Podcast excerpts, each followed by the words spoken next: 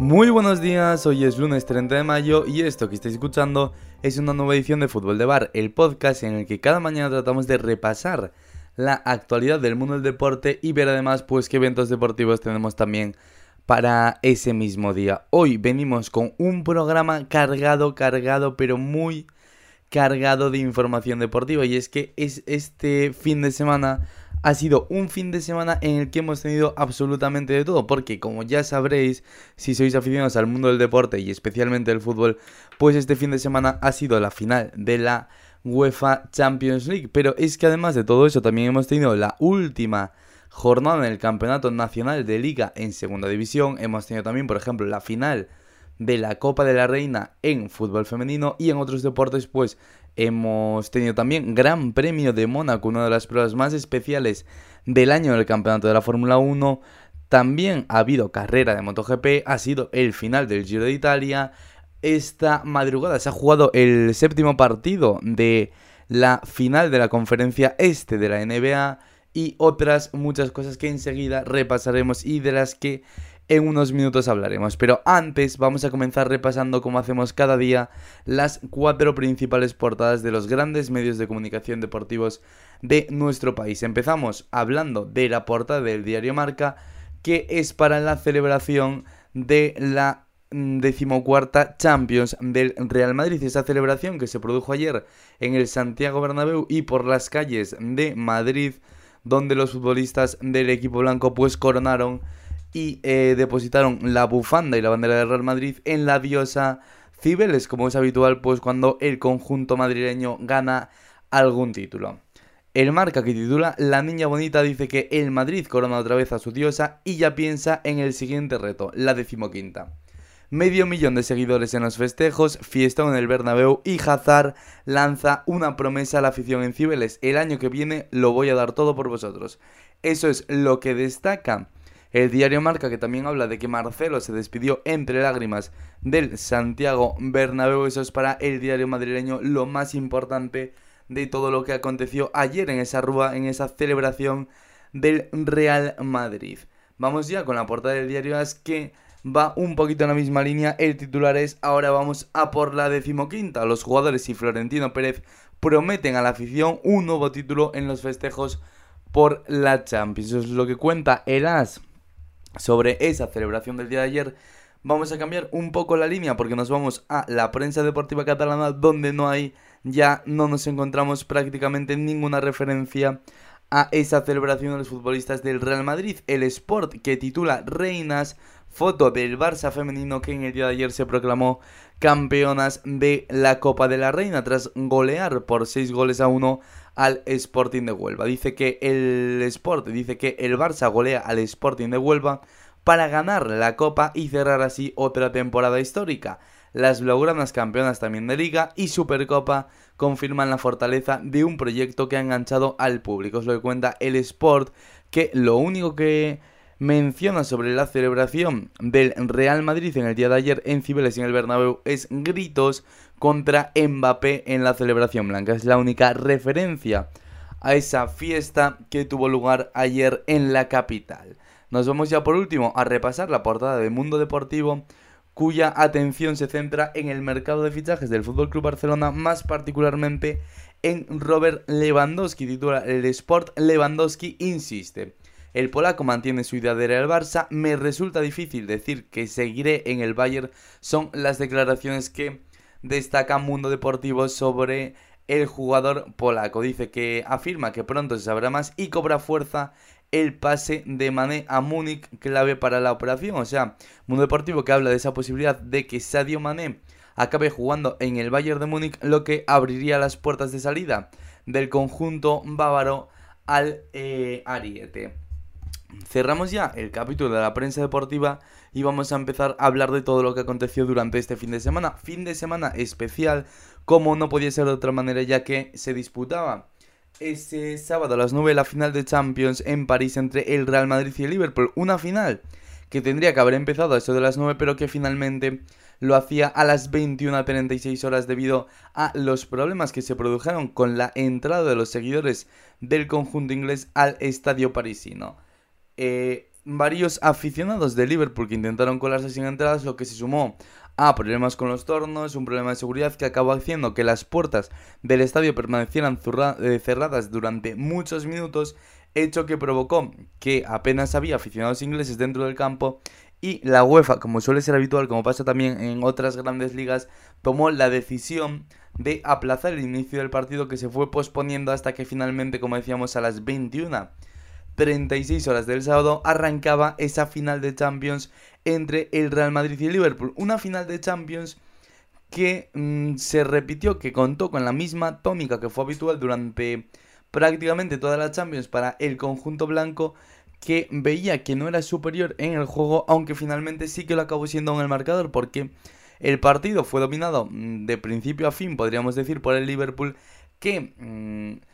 siempre fue protagonista con el balón que siempre dominó, llevó un poco el ritmo del partido, aunque como siempre el Real Madrid no parecía estar precisamente incómodo con esa situación. Es que cada vez que el conjunto de Carlo Ancelotti recuperaba, pues trataba de salir rápido, mm, buscando los espacios, tratando de montar esos contragolpes que tan buen resultado le han dado durante esta temporada al equipo madrileño, sobre todo pues con hombres rápidos arriba como Vinicius Jr. o cayendo por la otra banda, por ese costado derecho, Fede Valverde. Esa situación que finalmente era la que iba a traer premio para Real Madrid, ya que aunque el Liverpool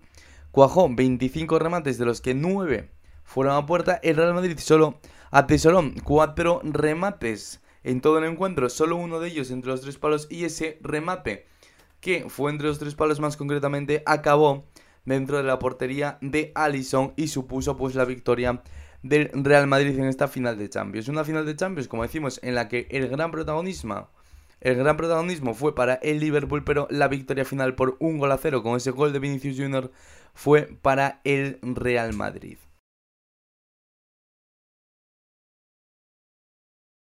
Un partido en el que el gran protagonista fue Thibaut Courtois y es que el portero belga se confirma como el mejor eh, guardameta del momento. Evidentemente ya lo veníamos viendo durante toda la temporada, especialmente durante toda la Champions, ya que en prácticamente todas las eliminatorias Thibaut Courtois realizó alguna parada de mérito que supuso que el Real Madrid pudiese avanzar en esas eliminatorias de Champions y que en la final fue probablemente el jugador más destacado del conjunto blanco, ya que realizó bastantes intervenciones de mérito que permitieron que de esa manera el Real Madrid se proclame como campeón de Europa y que hayan conseguido pues mantener esa portería a cero, ya que Liverpool contó con alguna ocasión bastante clara, pero que el guardameta belga pues consiguió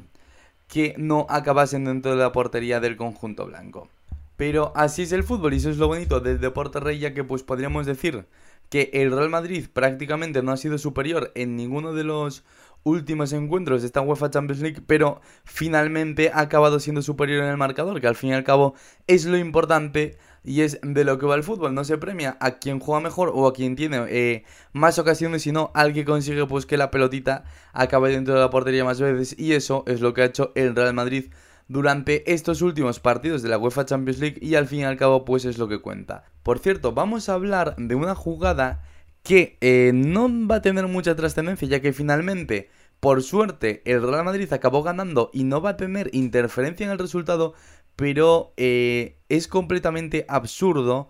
el criterio de la UEFA respecto a esta acción que supone un gol anulado al Real Madrid y que se contradice totalmente con otra jugada muy similar que vimos durante esta temporada y cuya decisión arbitral fue completamente distinto. Y hablamos del gol que marca en la primera parte el Real Madrid tras una serie de rebotes y que finalmente el VAR acaba anulando por fuera de juego. Una jugada que queda un balón muerto tras varios rebotes. Fabiño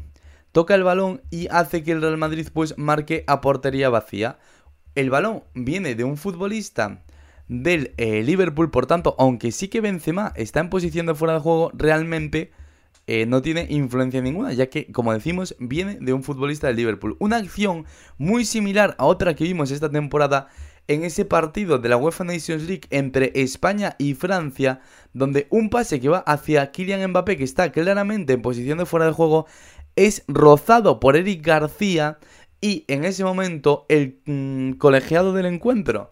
y todo su equipo arbitral señalaron eh, que era posición correcta, ya que se entendía que como Eric García tocaba esa pelota e intentaba despejar, pues habilitaba a Kylian Mbappé y por tanto el gol pues subía al marcador. Y en esta ocasión es una jugada muy similar, ya que un despeje de Fabiño propicia que caiga el, balón al futbolista que está en posición antirreglamentaria y marque. Entonces, no se sabe por qué. Alguien quizás desde UEFA debería explicar qué cambia entre una acción y otra para que aquella de Mbappé contra España no fuese fuera de juego y esta de la final entre Real Madrid y el Liverpool sí que lo fuese porque como decimos son dos jugadas completamente similares y que el espíritu de la norma pues es exactamente el mismo. Entonces es completamente absurdo que en una ocasión haya habido un criterio y en esta ocasión haya habido un criterio totalmente distinto ya que son dos acciones como decimos que son prácticamente idénticas si nos ceñimos a lo que ocurre en la jugada, entonces pues no puede ser que hace unos meses una acción sea posición legal y en el caso de, del sábado sea fuera de juego, porque es una contradicción en sí misma. Pero bueno, después de hablar sobre esto vamos a cerrar ya el capítulo de la final de la UEFA Champions League y vamos a abrir el de lo que ocurrió ayer en la segunda división del fútbol español, ya que se decidía absolutamente todo en la parte alta de la clasificación en esa jornada número 42 de la Liga Smartbank, no había decidido ni los puestos de ascenso directo ni los de playoff de ascenso y ojo porque ocurrió lo que podríamos considerar una sorpresa total ya que había un equipo que parecía a priori el favorito para conquistar esa plaza de ascenso a la primera división que era el Eibar que llegaba como líder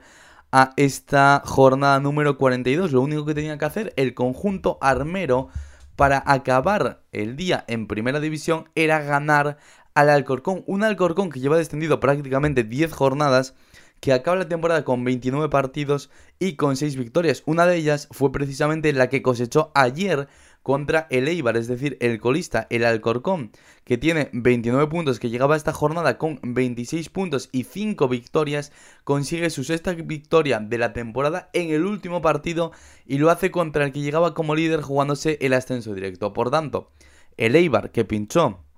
ante el Alcorcón, el Almería que consiguió empatar ante el Leganés y el Valladolid que ganó por 3 goles a 0 que goleó en el día de ayer, lo que provoca que tras imponerse por 3 goles a 0 al Huesca, Valladolid y Almería, o mejor dicho, Almería y Valladolid, porque la Almería acaba finalmente la temporada como líder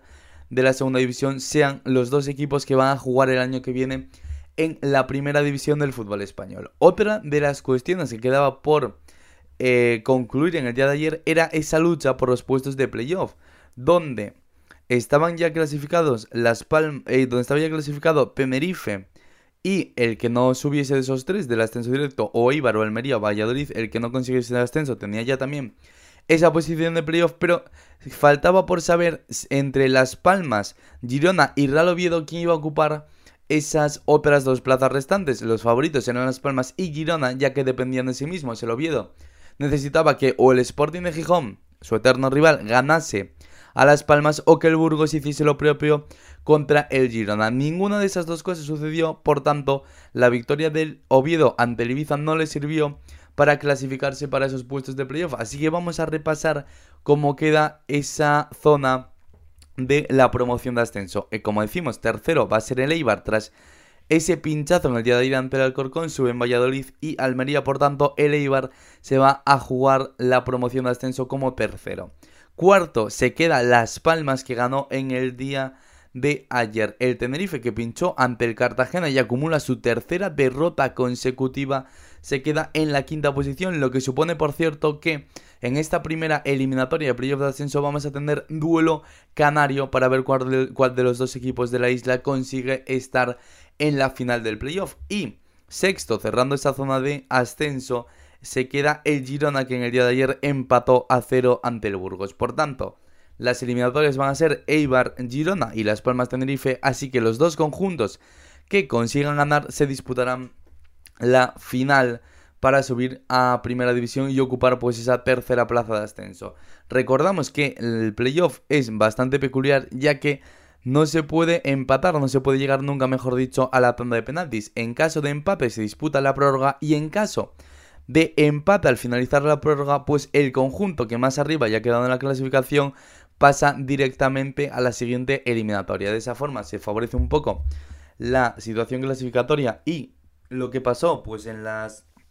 42 jornadas del campeonato de liga, ya que no se llegaría nunca pues a la disputa de esa tanda de penaltis. Vamos a hablar ya lo último de fútbol antes de cerrar este capítulo del Deporte Rey y es que en el día de ayer se disputó la final de la Copa de, de la Reina de fútbol femenino donde el Barça consiguió golear por 6 goles a 1 al Sporting de Huelva ganando así su tercer título de la temporada y cerrando ya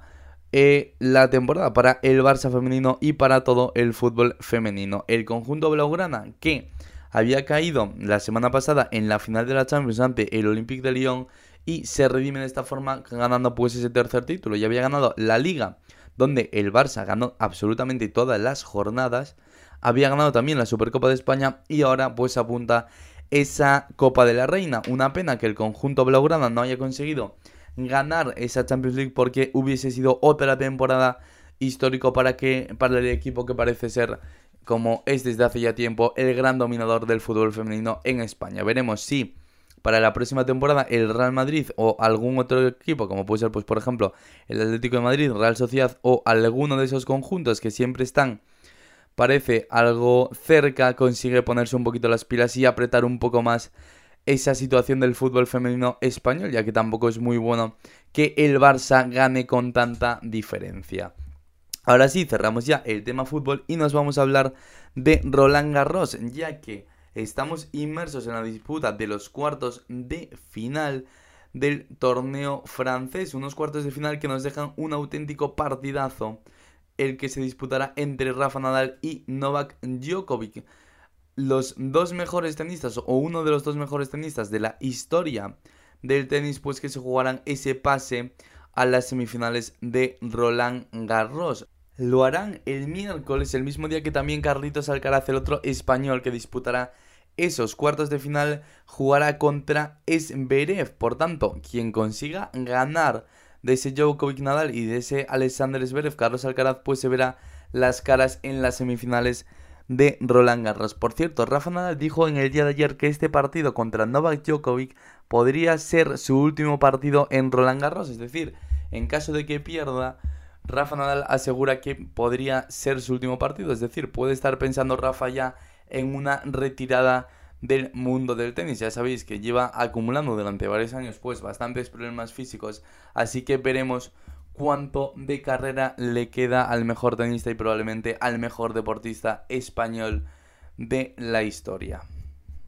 Vamos a seguir hablando de más deportes en este fútbol de bar de hoy lunes 30 de mayo porque no ha sido poco lo que ha ocurrido como os decíamos durante el fin de semana. De hecho, en el día de hoy, esta madrugada, se ha disputado el Game 7, el séptimo partido de la final de la conferencia este de la NBA que nos ha dejado la victoria de Boston Celtics por 100 a 96 contra Miami Heat, lo que supone que tenemos ya definida la final de la NBA, una final de la NBA que disputarán los Boston Celtics que han ganado ese séptimo partido contra Golden State Warriors. Partidazo auténtico para cerrar esta temporada 2022 de la NBA, pues el conjunto de Stephen Curry, Clay Thompson y compañía que se medirá ante Boston Celtics. Nos espera un auténtico eh, pedazo de eliminatoria que acabará decidiendo esta NBA. Vamos a hablar de otras cosas porque en el día de ayer teníamos una de las citas más icónicas del año en el mundo del automovilismo y es que se disputaba el Gran Premio de Mónaco. Un Gran Premio de Mónaco que ha estado pasado por agua y pasado también pues por la polémica ya que cuando eran las 3 de la tarde tenía que empezar la carrera pues unos pocos minutos antes empezaba a caer agua, empezaban a caer gotas sobre el trazado del Principado de Mónaco. Lo que provocó que cuando apenas estaba mojada la pista la FIA tomase la decisión de suspender la salida del Gran Premio, lo que fue provocando que poco a poco iban acumulándose retrasos en esa hora de salida y se iba acumulando más y más agua en pista, lo que provocó pues cada vez más retrasos, más retrasos y el Gran Premio no acabó empezando pues hasta las 4 de la tarde, una decisión bastante polémica e incluso pues un tanto incomprensible. Los aficionados de la Fórmula 1 que estaban completamente desesperados y algunos pilotos y personas bastante, voces bastante autorizadas, pues no entendían y criticaban esa decisión. De todas maneras, finalmente el Gran Premio se acabó disputando, aunque en vez de por vueltas finalizó por tiempo, ya que no puede estar el evento de Fórmula 1 activo más de 3 horas, por tanto a las 6 de la tarde finalizaba ese Gran Premio de Mónaco. Esto hacía que la situación en ese momento, cuando se cumplían las 3 horas, fuese que Checo Pérez, el piloto mexicano, lideraba la carrera, segundo fue el español Carlos Sainz, tercero y completando el podium Max Verstappen, cuarto Charles Leclerc, un Charles Leclerc que se mostró bastante enfadado ya que la estrategia de Ferrari le condicionó bastante. Eh, Ferrari que tardó en cambiar de neumático de lluvia extrema a intermedio lo hizo demasiado tarde cuando ya no tenía mucho sentido ese paso por los intermedios, sino que era mejor pasar directamente de eh, lluvia extrema directamente a un compuesto duro, a un compuesto de seco. Ferrari que se equivoca mete al monegasco en boxes y hace que pierda varias posiciones, algo que iban a hacer también con Carlos Sainz, pero el piloto madrileño dijo que no quería parar, que quería hacer directamente, como decimos, esa transición de mojado a seco directamente, que parecía ser la mejor decisión, o así lo fue por lo menos para Carlos Sainz. Una victoria con polémica, ya que el equipo Ferrari denunció que eh, tanto Checo Pérez como Max Verstappen, al salir de esa parada, en boxes pisaron la línea del pit lane, lo que supondría una sanción de 5 segundos, aunque finalmente la FIA decidió no sancionar a ninguno de los dos pilotos de Red Bull. Vamos a hablar también de motociclismo, ya que ayer se disputó el Gran Premio de Mugello en Italia, que nos deja la victoria en MotoGP de Francisco Bagnaia. Segundo fue Cuartararo, tercero Alex Espargaro. En Moto 2, victoria para el español Pedro Acosta. Segundo, que fue Joe Roberts. Tercero, el japonés Ai Ogura. Y en Moto 3, también victoria española fue para Sergio García. Segundo, que fue Izan Guevara. Y completó el podium el japonés Tatsuki Suzuki. Esto ha sido lo más destacado. Ah, no, no, espera, espera, espera, que iba, iba yo a cerrar el programa y se me olvidó comentaros una de las noticias más importantes del día. Y es que Ayer fue la última etapa del Giro de Italia, la contrarreloj, por las calles de Verona que nos dejó la victoria de Mateo Sobrero, pero lo más importante fue la clasificación general de este Giro de Italia que coronó como campeón al australiano Jane Hindley. Por tanto, eh, Hindley que gana esta general del Giro de Italia. Segundo, que se queda el ecuatoriano Richard Carapaz a un minuto 18 y tercero completando el podium y mejor español, por tanto, Miquel Landa, que tras haber abandonado en las dos últimas grandes vueltas que había disputado en el día de ayer, regresa a ese podium del Giro de Italia. Miquel Landa, por tanto, que es tercero y completa ese podium el ciclista español. Ahora sí, vamos a despedir ya este fútbol de mar del lunes 30 de mayo, un programa que ya os prometíamos que venía cargado, cargado de actualidad, Así que esto ha sido lo más destacado del mundo del deporte. Nos despedimos ya, regresamos como siempre mañana. Os recuerdo también que nos podéis seguir en todas nuestras redes sociales, lo podéis hacer en arroba fútbol de bar, bar con V y ahí pues entráis de noticias y de todo lo relativo a este proyecto. Como digo, volvemos mañana, espero que tengáis un buen día.